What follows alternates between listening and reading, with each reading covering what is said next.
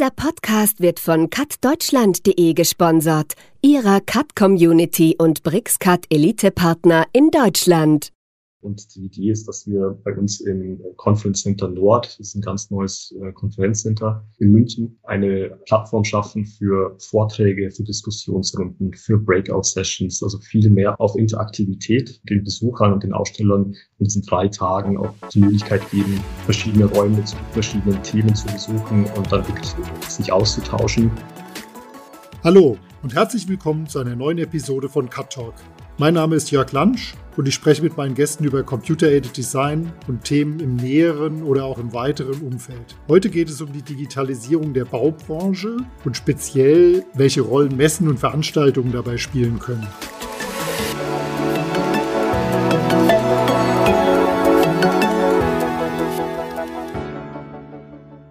Wir sprechen deswegen mit Otto Nowak, der als Exhibition Director bei der Messe München für die Digitalbau verantwortlich ist.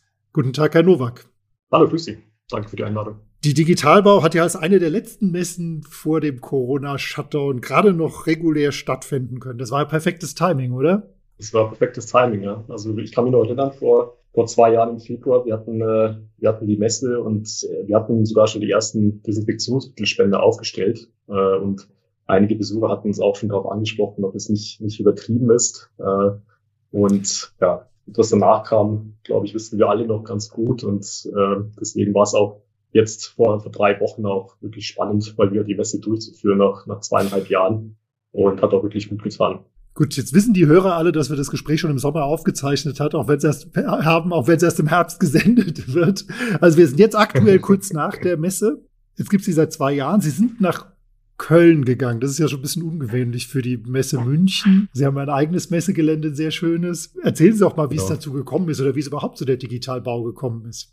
Ja, spannende Geschichte. Wir werden auch öfter gefragt, wieso wir nach Köln gehen, äh, wobei wir doch so ein schönes, großes Messegelände hier in München haben. Ähm, also kurz zusammengefasst war es äh, so, dass wir ja in München äh, die, die Bau haben, also die Weltleitmesse für Architektur, Materialien und Systeme, ähm, auch mit dem Ausstellungsbereich Bau-IT also auch für digitale Lösungen in der Baubranche. Und wir hatten vor drei Jahren die ersten Gespräche mit dem BVBS, also dem Bundesverband für Bausoftware, mit unserem ähm, wichtigsten Partner, äh, der uns ja auch gefragt hatte, ob wir eine Messe für diesen Teilbereich machen könnten, weil die Innovationszyklen viel länger sind, weil der Austausch ähm, einfach äh, öf öfter nachgefragt wird. Und wir hatten uns überlegt, die Entscheidung nach Köln zu gehen war auch eigentlich, weil der, die, meisten Aussteller aus dem, aus dem Teilbereich auf der Bau aus NRW stammen und wir die Idee auch ganz charmant fanden, äh, alle zwei Jahre die, die Bau in München zu haben, hier im Süden und dann einfach ein bisschen weiter nördlicher mit der Digitalbau, ähm, da auch die, die äh, eine Plattform zu schaffen für diesen Teilbereich. Und ursprünglich war sogar äh,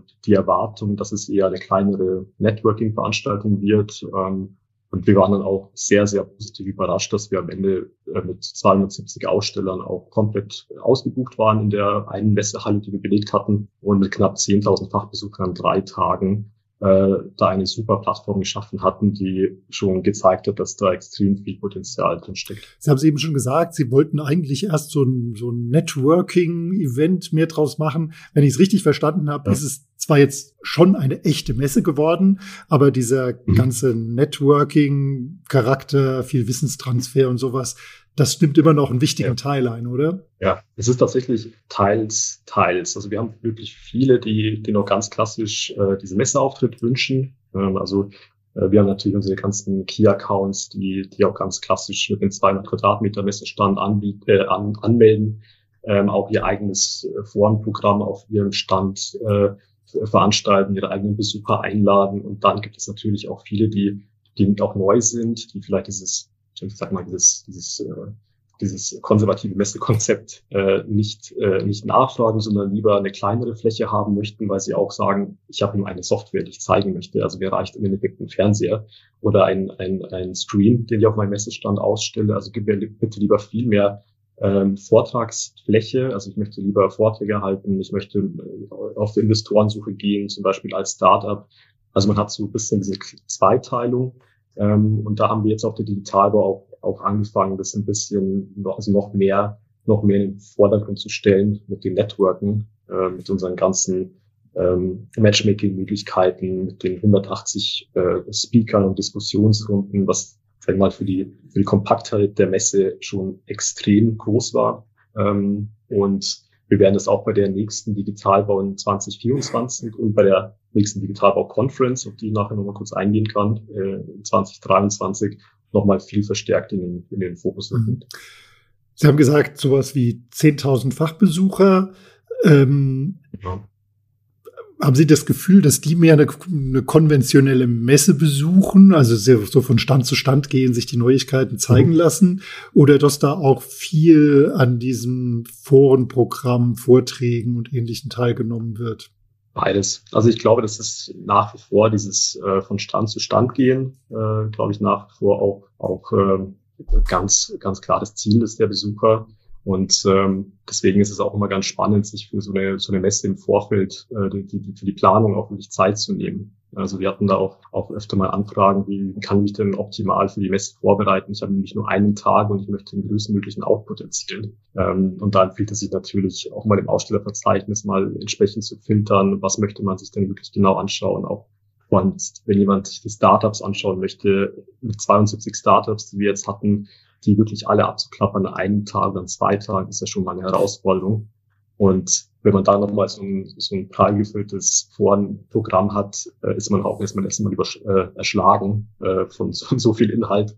Ähm, also ich glaube, es macht auf jeden Fall Sinn, sich im Vorfeld schon mal Gedanken zu machen, welchen Teilbereich man anschauen möchte und äh, sonst auch natürlich immer gerne auf uns, auf die Organisatoren zukommen, äh, wo finde ich dann am besten die, die, äh, die passenden Kunden hinzu. Ähm, wer ist denn, also ich habe früher, ich war mal in der Verlagsbranche und dann habe ich für Zeitschriften mir immer so einen Idealleser vorgestellt für die Zielgruppe, also mhm. so ein Dummy sozusagen. Wer ist denn der typische ja. Besucher der Digitalbau? Wer sollte denn da hingehen, jetzt in zwei Jahren dann wieder? Also die Besucher-Zielgruppen, die wir ansprechen wollen, sind natürlich die Planer und Ingenieure, aber auch die Handwerker, äh, Architekten, Bauwehr, Bauherren, äh, Investoren auch. Äh, also vor allem unsere Startups sind ja dann auch je nach, je nach der Phase, in der sie sich befinden, ja auf Investorensuche. Ähm, und auch da war es auch ganz spannend, ähm, dass wir jetzt auch das Feedback bekommen haben, jetzt nach den ersten Gesprächen, dass noch mal mehr Investoren da waren als vor zwei Jahren. Und äh, dann natürlich auch ganz spannende Geschichten, was uns natürlich sehr freut, wenn das eine oder andere Startup sich danach noch meldet und sagt, ich habe auf eurer Messe meinen Investor gefunden, ähm, mit dem ich jetzt in die nächste Phase starten kann äh, oder der mir dann ermöglicht. Natürlich das, der Traum für uns ist natürlich, wenn ein, einer, ein Startup von 2020 äh, in der Zwischenzeit eine neue Phase erreicht hat und jetzt als, als eigenen als eigener voll, also vollwertiger Aussteller, aber als ein Großaussteller mit einem eigenen Messestand kommt. Also solche Geschichten gibt's auch. Die nächste Digitalbau wird jetzt 2024 turnusgemäß wieder stattfinden und Sie hatten schon gesagt, es wird eine Konferenzveranstaltung dazwischen geben. Erzählen Sie auch darüber noch genau. ein bisschen was. Ja, die Idee ähm, hat uns auch schon äh, länger beschäftigt. Äh, wir hatten nämlich eben, weil, weil eben dieser diese Nachfrage nach diesem regelmäßigen Wissenstransfer und nach dem, nach diesem regelmäßigen Austausch so groß ist, ähm, hatten wir die Idee schon schon länger verfolgt, dass wir mal in den, also dass wir in den jährlichen Turnus gehen sollten. Ähm, war jetzt letztendlich auch eine Herausforderung natürlich auch mit dem richtigen Zeitraum, da wir mit der mit der Bau München nächstes Jahr ja auch ein bisschen später stattfinden ähm, und jetzt mit der Digitalbau ja auch äh, vom Februar auf äh, auf Ende Mai verschoben hatten. Und deswegen haben wir uns jetzt entschieden, dass wir nächstes Jahr eine Digitalbau Conference äh, veranstalten. Also die Idee ist, dass wir keine Digitalbaumesse machen, so wie in Köln. Also in Köln war das dann mehr oder weniger eine Messe mit, mit begleitenden Forenprogrammen. Jetzt drehen wir es um. Jetzt machen wir eine, Konfer eine, eine, eine Conference mit begleitender Ausstellung. Und da sind wir jetzt auch schon sehr tief in der, in der Konzeptionsphase, werden da Ende Sommer auch, auch rausgehen äh, in die Bewerbung. Ähm, und die Idee ist, dass wir bei uns im Conference Center Nord, das ist ein ganz neues äh, Konferenzcenter in München, ähm, ein, eine Plattform schaffen für Vorträge, für Diskussionsrunden, für Breakout-Sessions, also viel mehr auf, auf Interaktivität, ähm, also den, den Besuchern und den Ausstellern in diesen drei Tagen auch die Möglichkeit geben, verschiedene Räume mit verschiedenen Themen zu besuchen und dann wirklich äh, sich auszutauschen. Gleichzeitig aber auch die Möglichkeit, sich mit einem kleinen Messestand oder mit einem Startup-Stand oder auch gerne mit einer eigenen Individualfläche auf dem äh, im Ausstellungsbereich äh, zu platzieren sozusagen als, als Testballon äh, auch mal ein paar neue Bereiche auch zu bespielen, äh, um dann 2024 wieder regulär als Messe nach, nach Köln wieder zurückzukehren. Reden wir nochmal über die Branche an sich. Ähm, Sie hatten es eben schon gesagt, Ihre Key-Accounts, die also große Flächen buchen, das sind die Standard-Software-Anbieter, nehme ich an. Und äh, viel Start-up. Was passiert denn in der Branche? Also Digitalisierung gibt's ja überall. Es wird äh, nicht so schnell wieder einen neuen Mark Zuckerberg geben, schon gar nicht in der mhm. B2B-Branche. Aber äh, Sie sagten auch eine hohe Dynamik in der, in der Entwicklung, deswegen ja. ja so ein kürzerer Turnus. Äh, wie schätzen Sie denn die Situation im Markt allgemein ein? Was wird denn passieren über die nächsten Jahre? Also es tut sich extrem viel. Also ich, ich glaube, es muss sich auch extrem viel tun, da wir momentan ja so viele Herausforderungen haben. Es wird ja immer mehr. Also die, äh, das Thema mit den, äh, mit den Baumaterialien, mit den äh, Ressourcen. Mit Cutsoma.com, der Cut Plugin App Store. Sie sind auf der Suche nach der passenden Cut Plugin Lösung für Ihren Workflow und fragen sich, wo Sie suchen sollen. Ganz einfach. Auf cutsoma.com, der Cut Plugin App Store.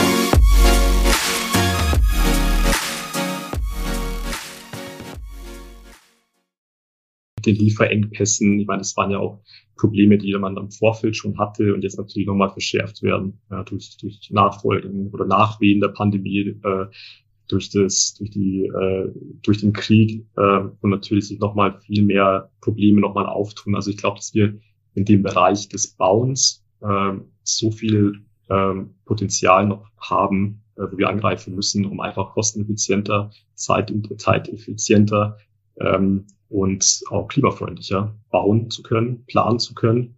Und da fängt es natürlich gleich in der Planung an, äh, dass man viel kosteneffizienter plant, indem man genauer planen kann.